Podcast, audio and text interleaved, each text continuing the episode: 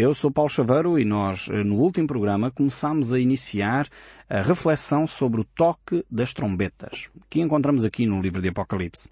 Nós estivemos a ver o capítulo 8 e analisamos quatro desses toques. São sete, como você já sabe. O livro de Apocalipse tem uh, o sete como referência, sendo o número sete a totalidade, representando a totalidade. Então aqui quando fala em sete trombetas, fala da totalidade dos juízos de Deus sobre a humanidade. Nós vimos primeiras quatro, eh, que de alguma forma são eh, consequência uns dos outros, eh, como nós vimos no último programa, e agora faltam três últimas trombetas a serem tocadas. Estas trombetas que são símbolo do juízo de Deus, símbolo da convocação de Deus para que uh, efetivamente a sua justiça se verifique. Nós verificamos ainda no último programa, no verso uh, 13 do capítulo 8, uh, que uh, João assiste a uma águia que clama. Uh, e aqui refere-se de facto a um, a um, animal que ele está a presenciar, a ver, e diz então que ouviu uma águia que voando pelo meio dos céus dizia com grande voz, Ai, ai, ai dos moradores da terra por causa das restantes vozes das trombetas dos três anjos que ainda têm que tocar. Então esta, esta ser estava a declarar as dificuldades que haveriam de acontecer a seguir mas ao mesmo tempo esta secção aqui uh, não foi escrita para nos assustar, não foi escrita para nós ficarmos alarmados, mas sim para nós entendermos o que vai acontecer e como Deus vai implementar a sua justiça. Uh, muitas vezes nós uh, temos desejo que Deus faça justiça. Ainda esta semana estava a falar com uma pessoa e ela sentiu-se injustiçada numa situação que ocorreu na sua profissão Uh, e ela dizia até que ponto, quando é que Deus vai fazer justiça? E às vezes nós ficamos angustiados, ansiosos, desejamos que Deus faça justiça quando essencialmente alguém cometeu uma injustiça em relação a nós, ou nos defraudou, ou mentiu a nosso respeito. Nós gostaríamos de ver a justiça acontecer naquele momento. E é exatamente aqui, eh, no livro do Apocalipse, que nós encontramos esta justiça de Deus a ser realizada. Só que às vezes nós, ao vermos a justiça de Deus a ser realizada, ficamos tão alarmados que pensamos que nos vai atingir a todos. Eh, mas é preciso nós continuarmos a relembrar o contexto maior em que a Igreja não está presente neste período. Este período, a grande tribulação, vem ao mundo para que o mundo uh, seja efetivamente julgado. O mundo que rejeitou a Cristo, o mundo que continua a não querer viver dentro dos padrões de Deus e a querer fazer a sua própria vontade. Claro está que nós temos que analisar na nossa própria vida. Se não nos enquadramos nós uh, nesse âmbito também. Temos que fazer uma análise séria às nossas convicções, à nossa caminhada de fé. Estamos nós a viver a nossa fé de uma forma íntegra, de uma forma real e de acordo com os princípios do Evangelho, ou estamos a viver a nossa fé, enfim, um pouco mais por tradição, por hábito, uma coisa que, enfim, não tenho pensado muito nela. É, é a altura de pensar. E eu creio que o livro de Apocalipse, assim como outros livros uh, de teor apocalíptico, uh, nos levam ou nos deveriam levar à reflexão séria. Não para nos assustar, tipo lobo mau, tipo papão que vem aí, mas para nós percebermos que esta é uma realidade, assim como todas as outras realidades que a Bíblia descreve, que são uh, verdadeiras e reais, não são fictícias, não são ideias que simplesmente são lançadas para o ar, mas são ideias concretas que se vão realizar no tempo e no espaço. Uh, e é importante nós termos isto na nossa mente, percebendo que de facto Deus ao deixar este texto para nós é para a nossa revelação, é para a nossa compreensão do futuro e para nós tomarmos posição hoje. Aqueles que já são cristãos perceberem que têm uma missão tremenda e urgente a cumprir, que é de facto levar a boa nova de Deus àqueles que ainda não partilham da fé. Então estamos neste contexto e é neste contexto que efetivamente surge um, estas trombetas, estes ais deste ser celestial que aqui está uh, a declarar uh, preocupação sobre a humanidade e na realidade Deus vai desencadear então neste período da grande tribulação uh, o seu juízo.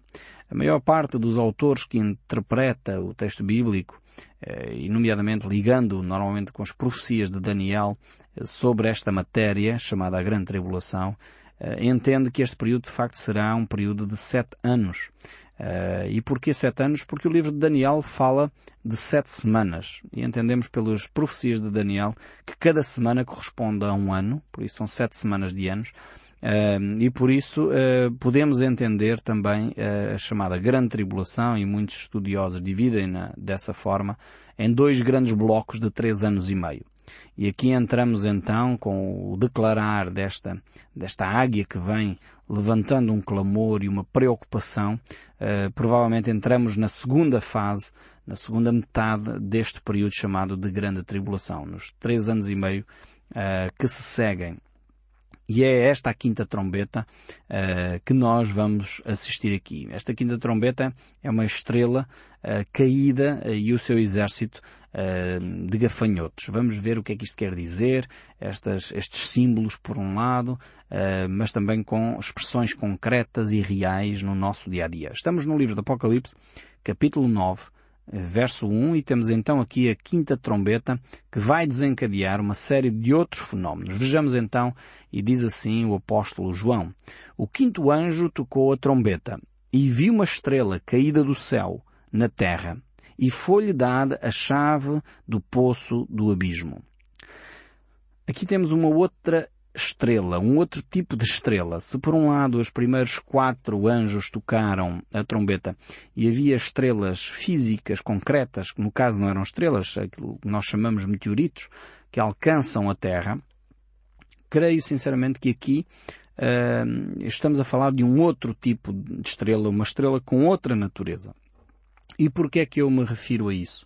Porque é que digo que aqui esta estrela caída dos céus na terra eh, é uma estrela com outra natureza? Porque o texto bíblico diz a seguir que foi-lhe dada a chave do poço do abismo, ou seja, eh, torna esta estrela uma personagem.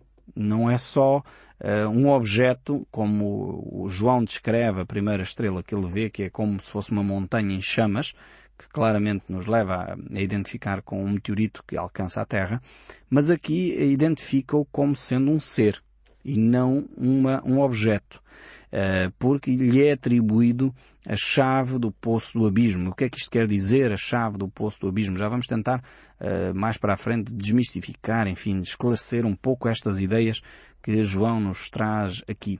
Uh, Mostra-nos, é por um lado, que esta estrela, uh, de alguma forma, é, é, um ser inteligente, é um ser que recebe, e normalmente esta ideia das chaves, ainda hoje se usa essa ideia, quando alguém é importante entrega-se as chaves de uma cidade a essa pessoa. Isso é símbolo de autoridade, é símbolo de reconhecimento uh, para com essa pessoa. Só que aqui nós estamos a falar de um ser que recebe autoridade sobre um determinado aspecto, que é uh, chaves uh, do poço do abismo. Nós já iremos uh, ver alguns textos referentes a isso. Há aqui duas grandes posições sobre esta, esta visão que João tem aqui.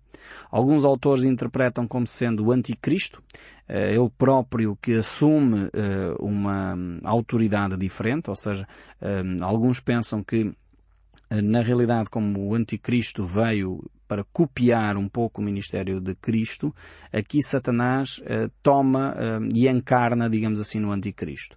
Esta é uma interpretação possível uh, e, na realidade, verificamos que como Satanás tenta copiar tudo aquilo que Deus faz, só que falsificando e enganando com objetivos, de facto, de destruir, matar, roubar, como dizia o próprio Jesus, é uma possibilidade forte.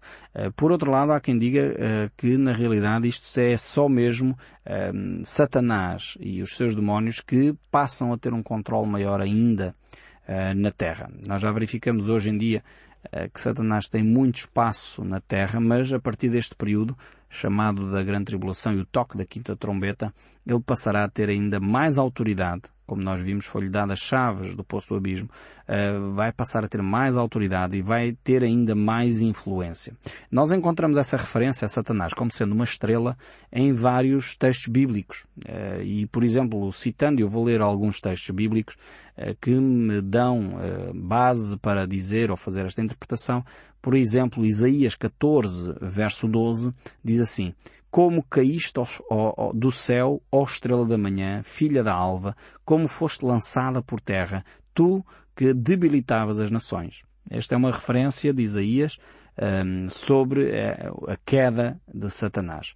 Nós vemos, por exemplo, em Lucas, quando o próprio Senhor Jesus Cristo se refere a Satanás e, e Jesus diz eu via Satanás caindo do céu como um relâmpago, caindo do céu sobre a terra. Então verificamos que, de facto, há, há estas expressões que refletem uh, aquilo que João nos descreve. Vemos o próprio apóstolo Paulo, uh, quando ele escreve na sua carta aos Coríntios, a segunda, no capítulo 11, o verso 14, ele diz, e não é de admirar porque o próprio Satanás se transforma em anjo de luz. Ou seja, ele estava a descrever porque no caso de Corinto havia ali algumas pessoas que diziam não, mas uh, estes demónios não podem ser maus, porque não, afinal não são demónios, são anjos, são relações de Deus, porque não são maus.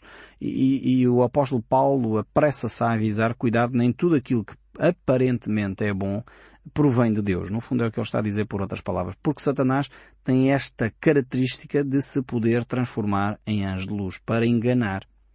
Então muitas vezes ouvimos pessoas a dizer, ah não, eu pedi uh, um favor a um ídolo, a uma imagem, a um ser que já está morto e que não é Deus, que não é Cristo, uh, e de facto ele respondeu-me. E aconteceu o milagre. Não é de estranhar. A Bíblia mostra que Satanás de facto faz coisas aparentemente boas para efetivamente roubar a alma dessas pessoas. Porque é ele o interessado em manter as pessoas escravizadas sob o seu pecado e enganadas. Eh, porque a própria Bíblia nos mostra que o único caminho para Deus é Jesus Cristo. Não há outro caminho dado, não há outro mediador que tenha sido dado entre Deus e o homem a não ser a pessoa de Jesus Cristo. Ele próprio se afirma no Evangelho de São João como o caminho, a verdade e a vida, e ninguém vem ao Pai senão por mim. Quando Jesus afirma isto no Evangelho de São Mateus, capítulo 14, nós temos que entender que efetivamente Jesus não é só um caminho. E nós que nos dizemos cristãos, temos que perceber que Jesus é de facto o único caminho que conduz ao Pai. Não há outros caminhos. E isso tem sido um erro que nós temos cometido ao longo de gerações e temos de terminar com esse erro uh, na nossa vida cristã. Precisamos efetivamente de perceber que é só Jesus Cristo que conduz a Deus Pai. Não há mais ninguém. Maria é extraordinária, Pedro certamente, eh, o apóstolo Paulo é algo fenomenal, mas não são eles que nos conduzem a Deus. Eles deixaram escritos, deixaram exemplos de vida fantásticos, mas o único caminho que nos conduz ao Pai é a pessoa de Jesus Cristo. Se isso faz de nós uh, cristãos, pois então ainda bem, sigamos o caminho de Cristo. Muitas vezes nós cristãos não, não sei por que fenómeno, por que razão, não queremos assumir que Cristo é de facto o único caminho para Deus e, e arranjamos caminhos alternativos. Talvez isso tenha muito a ver com a nossa cultura burocrática. Nós gostamos de burocracia. Gostamos de pedir ao chefe, que é para o chefe pedir ao, ao subchefe, que é para o subchefe pedir ao, à comissão não sei das quantas, que é para a comissão chegar ao senhor diretor, ao secretário do diretor, que por sua vez vai chegar ao senhor diretor. E nós gostamos desta burocracia, gostamos destas, destes salamaleques, como se costuma dizer. Quer dizer, esta, este ambiente que muitas vezes eh, não nos conduz a nada quando na realidade nós temos um acesso direto ao Pai. Por isso o livro de Hebreus nos diz para nós entrarmos com confiança no trono de graça. Tremenda coisa. Acesso direto a Deus através da pessoa de Jesus Cristo. Não precisamos de intermediários. Não precisamos de intermediários. E o único intermediário dado ao homem é Jesus Cristo. Então, isto para nos uh, posicionar e percebermos que de facto só Jesus é o intermediário de acesso a Deus, mas ao mesmo tempo percebermos aqui que Satanás também é este ser que se tenta uh, falsificar, tenta imitar aquilo que Deus faz para confundir e enganar o homem. Infelizmente tem enganado muita gente. Uh, já e vai enganar muito mais quando for este período chamado o período da grande tribulação. Depois temos aqui um aspecto interessante também, que é a questão que uh, Satanás, se entendemos bem esta interpretação desta estrela que cai sobre a terra, à semelhança daquilo que Jesus havia dito, uh, Satanás recebe nas suas mãos a chave do abismo. O que é que isto quer dizer? em primeiro lugar, é necessário dizer que estas chaves estavam na mão de Deus. Era Deus quem controla estes aspectos. E Ele entrega, de alguma forma, neste período concreto, essas chaves, essa autoridade um, é Satanás. Em primeiro lugar, este abismo é importante nós distinguirmos um, e, e, tentarmos ficar dentro dos, um, dos termos bíblicos, vamos dizer assim, porque às vezes nós ficamos a pensar, bem, isto é um inferno, e, e quando Dante descreve o inferno, nós temos muito mais a mentalidade do inferno de Dante do que do inferno bíblico, daquilo que a Bíblia fala ser o lugar dos mortos, que nem inferno bem é. Nós a palavra inferno iremos encontrá-la mais para a frente no livro do Apocalipse. Mas a, a, palavra bíblica que nós encontramos, o original, seja no Velho quer no Novo Testamento, é Hades ou Seol. É os termos. E se fosse traduzido literalmente para o português, estes dois termos, seria o lugar dos mortos. É curioso que este lugar dos mortos é, é provavelmente alguma coisa uh, diferente daquilo que nós imaginamos. Uh, o próprio Senhor Jesus Cristo uh, refere-se a este lugar quando ele fala acerca de Jonas. no Evangelho de São Mateus, capítulo 12, verso 40, ele diz assim, Porque assim como esteve Jonas três dias e três noites no ventre do grande peixe, assim o Filho do Homem estará três dias e três noites no coração da terra. Ou seja, esta ideia do coração da terra uh, refere-se a este aspecto do Seol ou do Hades, lugar dos mortos. E é curioso porque no tempo de Jesus Cristo ele nem sepultado foi como nós temos aqui no nosso país. As pessoas aqui descem à terra, não é? Mas em Israel e Jesus Cristo, quando foi sepultado, ele foi colocado numa gruta, portanto nem, nem foi escavado um buraco e enterrado. Não foi dessa forma que Jesus foi sepultado. Portanto, nesse sentido, ele não estava a referir ao coração da terra como sendo simplesmente a sepultura. Eh, ele provavelmente estava a falar de um lugar eh, espiritual eh, e não de um lugar físico. Muitas vezes, por causa destas expressões, às vezes nós pensamos que este lugar é de facto o coração da terra, como Jesus diz aqui, nós não sabemos exatamente onde é que ele fica, a sua localização geográfica, mas esse não é o aspecto importante. O aspecto importante não é a geografia aqui, mas é que este espaço, este lugar dos mortos, é um lugar hum, espiritual. E Jesus narra uma parábola que nos levanta um pouco do véu do que está para além da morte. Uh, nós, efetivamente, nas Escrituras uh, temos poucos textos claros uh, sobre este aspecto. Deus, na sua omnisciência, não nos quis revelar tudo do que está para além desta vida, para além da, da porta que nos dá acesso à eternidade, uh, que é a morte. Mas Jesus conta uma história, uma parábola, no capítulo 16 do Evangelho de São Lucas, que nos levanta um pouco do véu. Ele conta essa parábola acerca de um rico e de um Lázaro uh, que existiam e que um e outro morrem e vão então para este lugar dos mortos, para o Seol, para o Hades. Uh, e ali um e outro uh, estão conscientes, verificamos isso nessa parábola, você pode ler em casa, não vou ler lá aqui, Lucas capítulo 16, um, e ali nesse lugar um e outro estão conscientes e de facto o rico clama para que Abraão, diz que o Lázaro foi para o seio de Abraão, Abraão enviasse então Lázaro à terra para anunciar e os seus irmãos não fossem para aquele lugar de tormento. Então o que nós encontramos aqui eh, no texto bíblico não é essa ideia do purgatório, não existe. Essa ideia do purgatório não existe na Bíblia.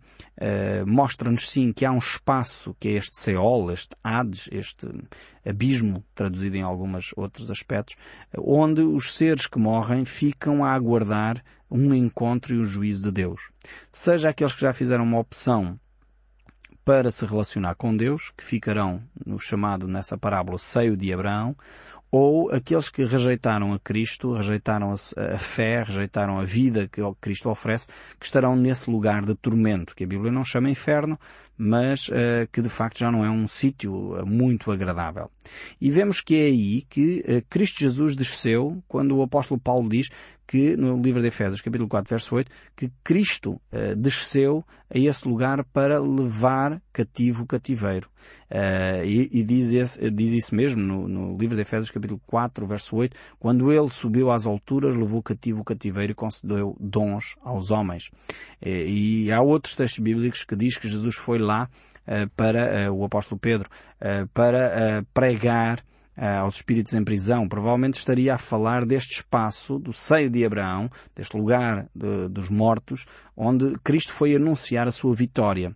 Não é que ali houvesse possibilidade da pessoa ser salva, mas ali sim uh, Cristo Jesus foi anunciar àqueles que já criam nele, àqueles que já agiam uh, com fé em Deus, percebendo que era pela graça que poderiam ter uma vida eterna, que efetivamente Cristo ali foi anunciar.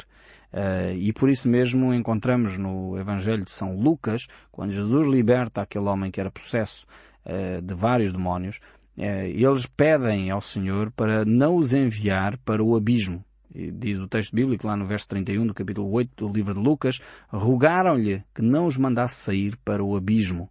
Ou seja, é este lugar aqui que verificamos que Deus vai conceder, neste período, estas chaves do abismo a Satanás. E o verso 2 aqui do capítulo 9 diz o seguinte, Então ele abriu o poço do abismo e subiu fumaça do poço, como fumaça de uma grande fornalha, e como uma fumaceira saída do poço, escureceu-se o sol e o ar.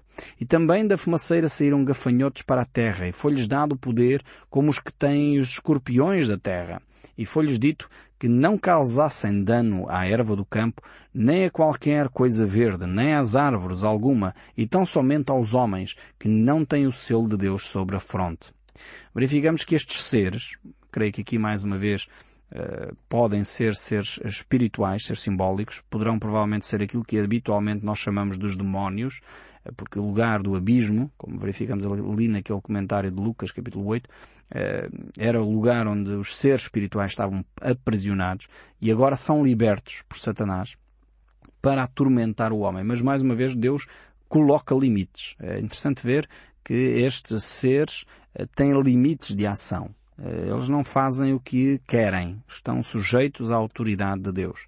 E verificamos que isso é assim, provavelmente serão seres espirituais, por várias razões. A primeira é que eles não vão uh, se alimentar de ervas. Portanto, o primeiro aspecto, e os gafanhotos comem ervas, como nós sabemos. O segundo é que eles não, uh, os gafanhotos normalmente não têm reis e este terá um rei, como nós iremos ver mais à frente. O livro Provérbios fala disso. O gafanhoto não tem rei, não tem ninguém que os governe. Mas aqui iremos encontrar um governo, claramente.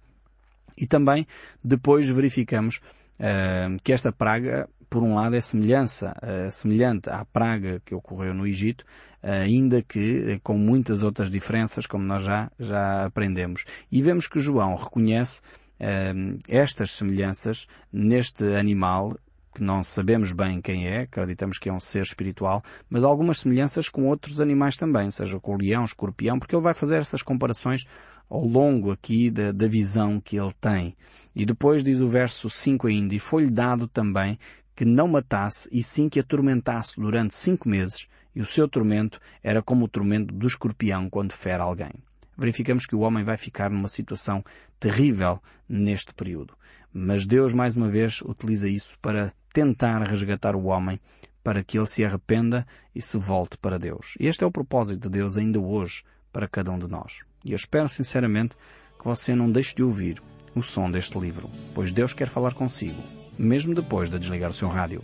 Que Deus o abençoe ricamente e até ao próximo programa.